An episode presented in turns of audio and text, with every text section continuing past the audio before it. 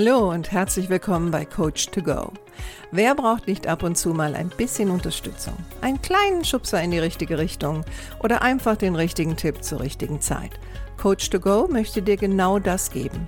Und ich bin Heike Beck-Kobau und seit über 25 Jahren berate und begleite ich Menschen als Coach, Autorin und Mediatorin. Und ich würde mich sehr freuen, wenn ich auch dein Wegbegleiter sein darf. Hallo und herzlich willkommen zu der heutigen Podcast-Folge. Ich freue mich, dass du da bist. Heute geht es um das Thema besser mit deinen Ängsten umgehen. Wir leben in schwierigen Zeiten.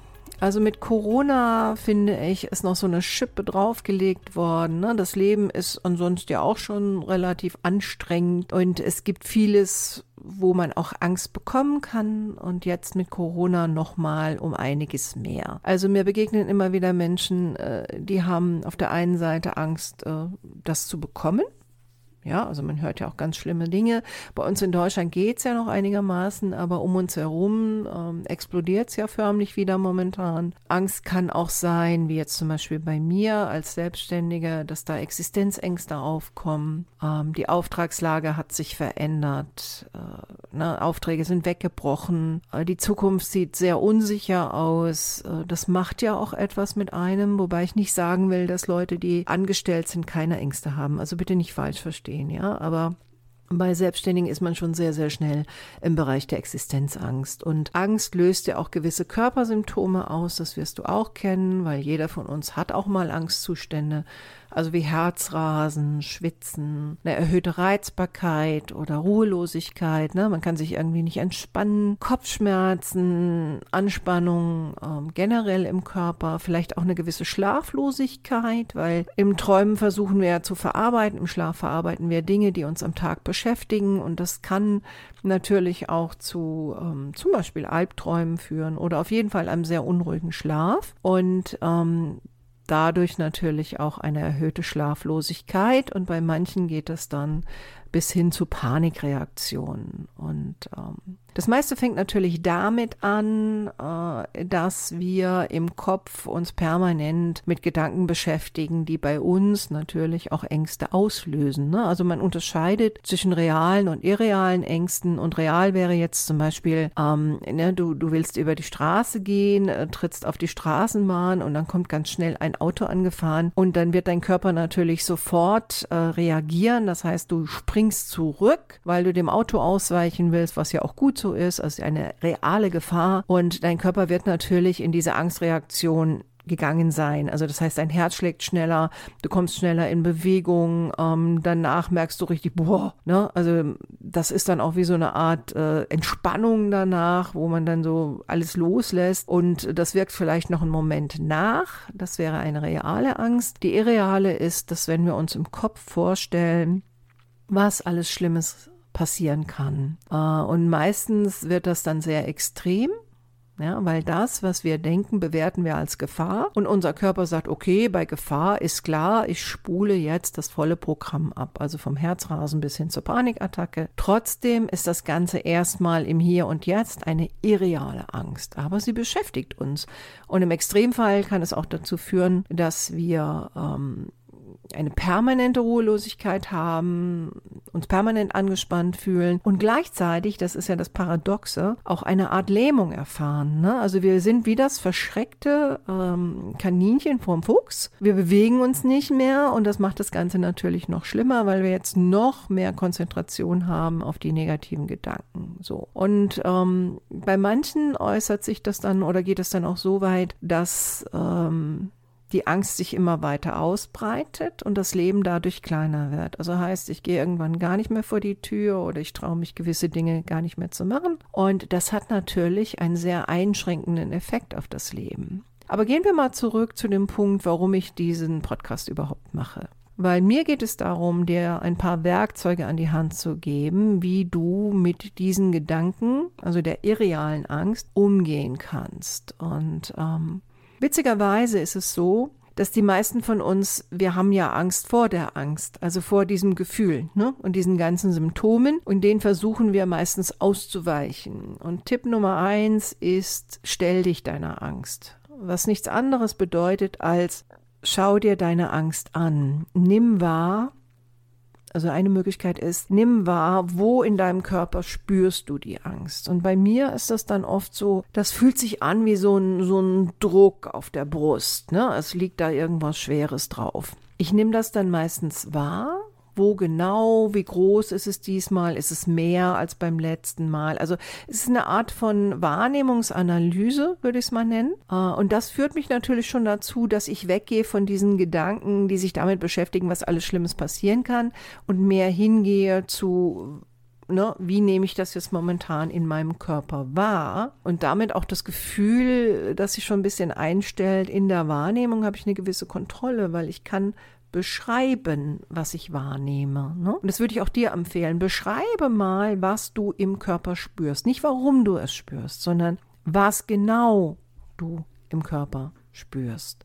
Und bewerte das nicht, sondern beschreibe es. Damit hast du schon ein bisschen eine Distanz zu den Angstgedanken. Und unser Gehirn will ja beschäftigt werden. Und deswegen ist diese Technik eine sehr gute, weil statt sich mit schlimmen Gedanken zu beschäftigen, beschäftigst du dein Gehirn jetzt mit Wahrnehmung. Also ist ja auch eine Übung aus der Achtsamkeit. Das Zweite, was du machen kannst, ist, dass du an deiner Atmung arbeitest. Man hat festgestellt, dass es gewisse Atemtechniken gibt, die sind sehr gut in solchen Momenten, ja, um den Körper wieder ein bisschen runterzufahren. Äh, und ich nenne das die 2 zu 1 Atmung. Das heißt, du atmest ein in zwei Schritten, also ja, vielleicht, ich hoffe, dass du das jetzt gehört hast. Also das, das heißt, du atmest ein, hältst kurz inne und atmest nochmal ein, bevor du ausatmest. Und dann ein langer Ausatmer ähm, durch oder über den Mund. Ja, also durch die Nase zweimal.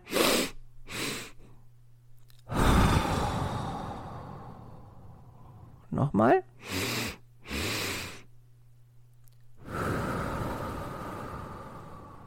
Und du merkst sicherlich, ich habe auch einen kurzen Moment innegehalten, bevor ich die Luft wieder rausgelassen habe.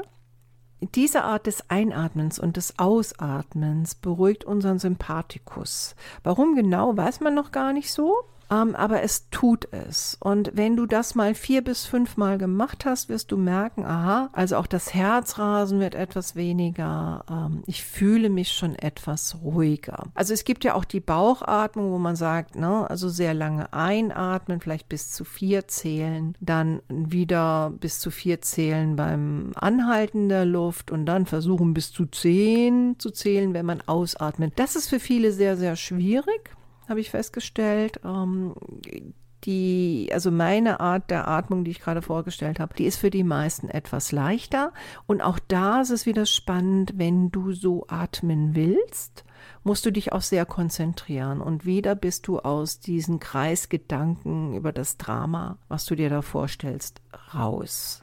Nächste wäre, fokussiere ganz bewusst auf das Hier und Jetzt. Also schau dich einfach mal um. Wo bist du denn jetzt gerade? Ähm, muss man da jetzt wirklich Angst haben? Was siehst du alles? Was hörst du vielleicht auch? Ähm, was gibt es auch zu spüren? Also manchmal auch Dinge anzufassen. Das nennt man ja auch kinästhetisch wahrnehmen. Auch das ist ein Ablenker von irrationalen Gedanken.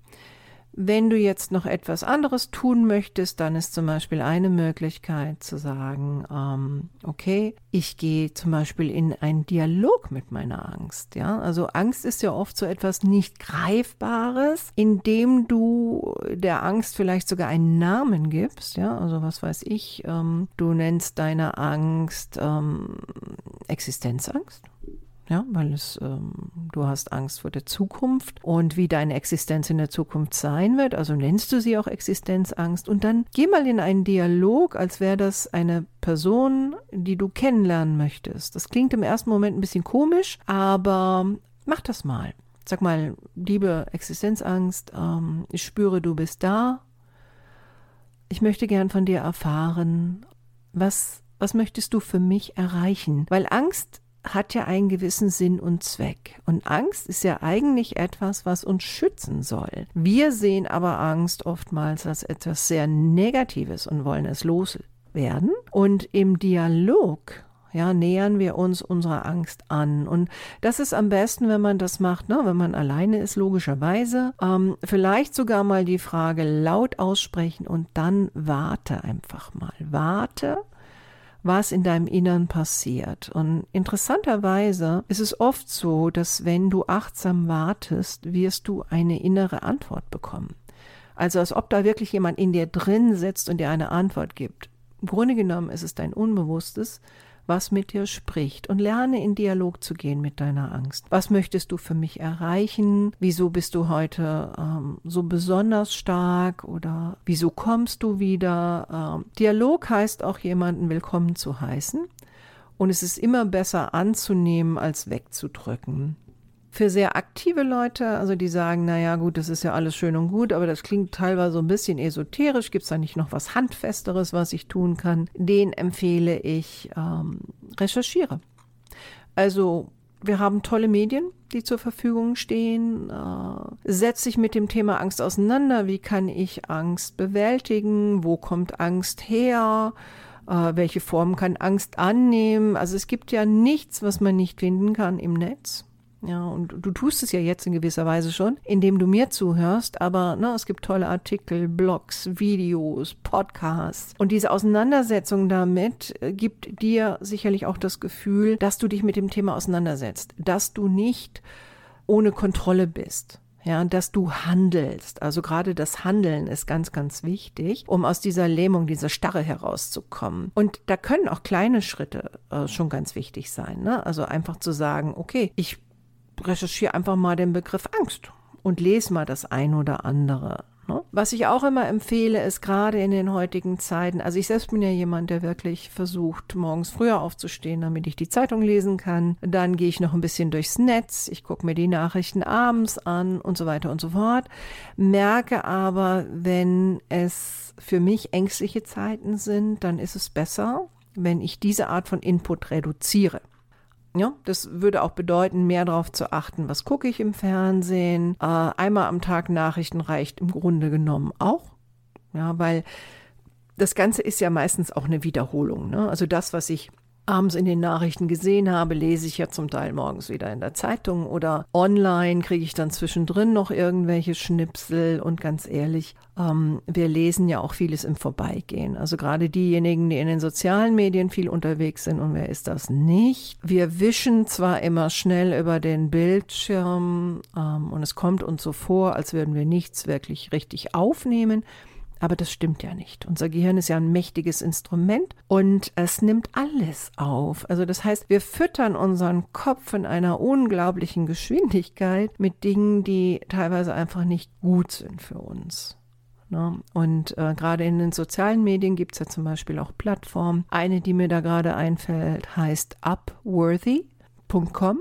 Und bei Upworthy, die haben auch eine Facebook-Seite, ähm, die zeigen im Grunde genommen nur positive Dinge. Also positive Dinge über Menschen, über die Zeiten, über Unternehmen. Ähm, aber Upworthy.com ist zum Teil halt auch in Englisch. Also wenn dein Englisch nicht so gut ist, dann musst du vielleicht was Deutsches suchen. Und was sicherlich auch eine schnelle Möglichkeit ist, aus negativen und ängstlichen Gedanken herauszukommen, ist in Bewegung zu kommen. Also ich habe jetzt mehr über Dinge gesprochen, die uns mental in Bewegung bringen, aber was natürlich auch eine wunderbare Möglichkeit ist, den ganzen Körper in Bewegung zu bringen. Vielleicht kannst du mal spazieren gehen. Äh, ich zum Beispiel habe ein Laufband im, in der Garage, mal zehn Minuten aufs Laufband zu gehen oder vielleicht auch mal, wenn du das nicht hast, einfach mal ein paar Kniebeugen zu machen, ans Fenster zu gehen, das Fenster aufzumachen, mal tief durchzuatmen. Da haben wir wieder die Atmung von vorhin. Also alles Dinge, die du tun kannst, weil das ist ganz, ganz wichtig. Wenn die Angst uns lähmt, ist es wichtig, dass wir etwas tun, innerlich oder äußerlich, um uns wieder in Bewegung zu bringen und auch ähm, uns helfen, mit der Angst umzugehen. Also nicht sie verdrängen, ja, sondern wirklich lernen, damit umzugehen. So, jetzt hoffe ich, dass in den Tipps, die ich dir heute gegeben habe, auch einiges dabei ist, was du für dich gebrauchen kannst. Ich freue mich, wenn du beim nächsten, äh, bei der nächsten Podcast-Folge wieder dabei bist. Und für heute wünsche ich dir erstmal einen schönen Tag. Deine Heike.